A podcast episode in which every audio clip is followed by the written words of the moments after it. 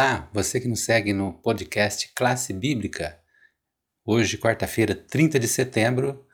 Hoje temos o Luciano conosco. E aí, Luciano, como está?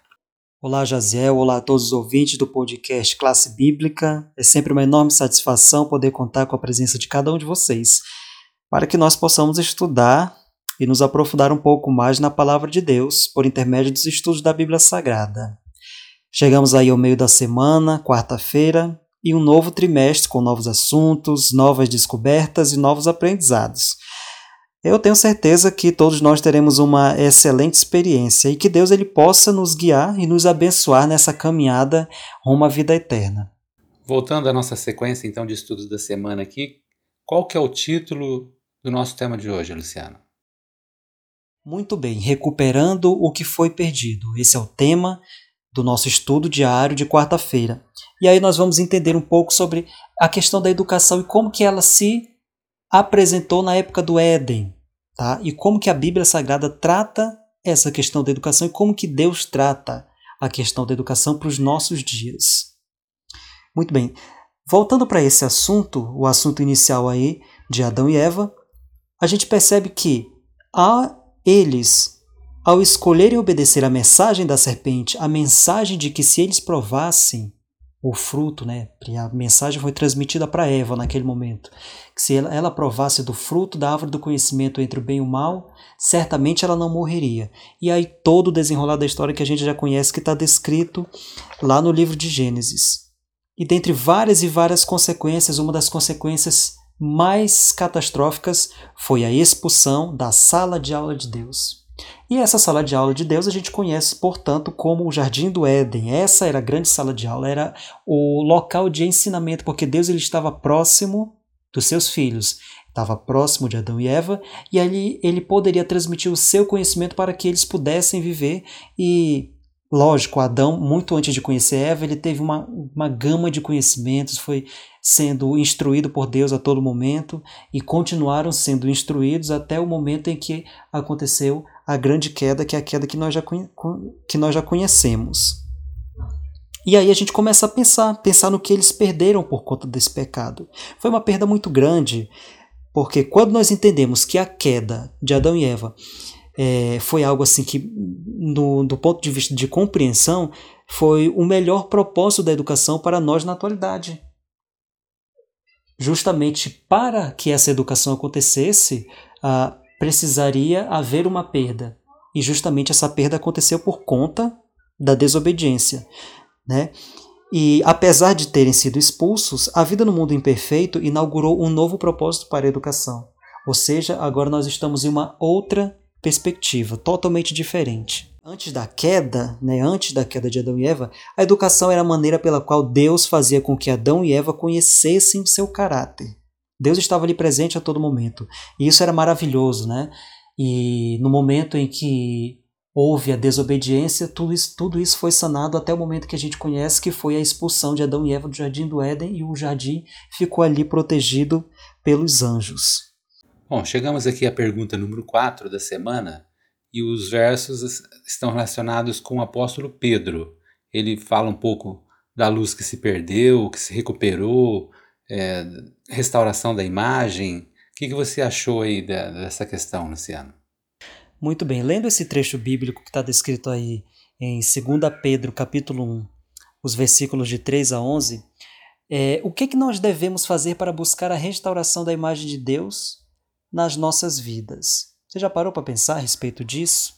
E aí, tendo em vista a, toda a questão né, do que se perdeu quando o ser humano deixou o jardim do Éden, quando Adão e Eva foram realmente expulsos, é, o que, que esses versos eles nos mostram que é muito importante e que pode ser recuperado?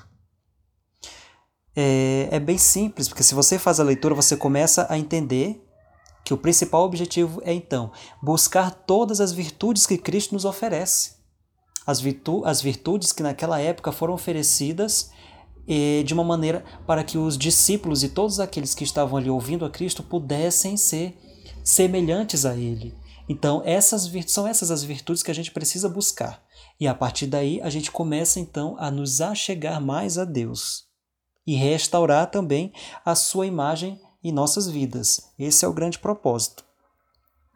é, por meio de Jesus Cristo, a gente recebe então todas as coisas que conduzem à vida e conduzem à piedade também, que são a maioria dos ensinamentos que estão descritos ali no Novo Testamento, no ministério de Jesus Cristo, no livro, nos livros que são escritos, são escritos pelos apóstolos.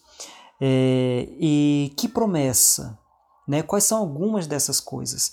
É, Pedro ele nos deu uma lista, uma lista de várias coisas: é, fé, virtude, domínio, domínio próprio, conhecimento, perseverança, várias e várias outras coisas.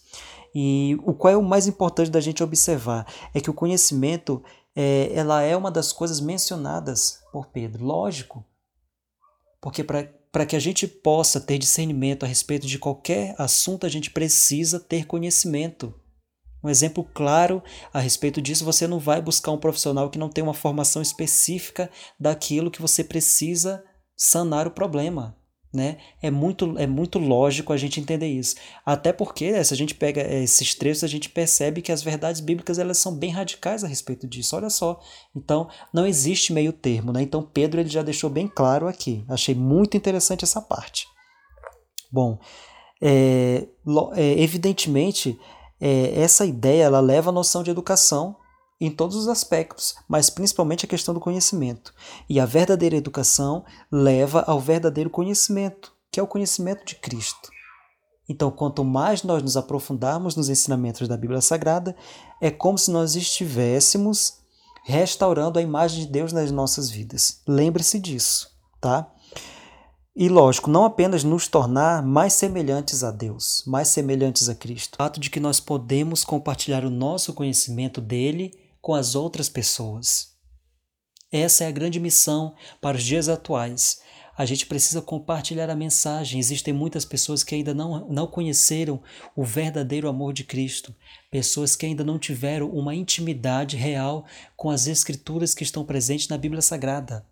E por que, que nós não podemos, então, ser peça principal para que esse ministério possa percorrer e, ser, e alcançar várias e várias pessoas?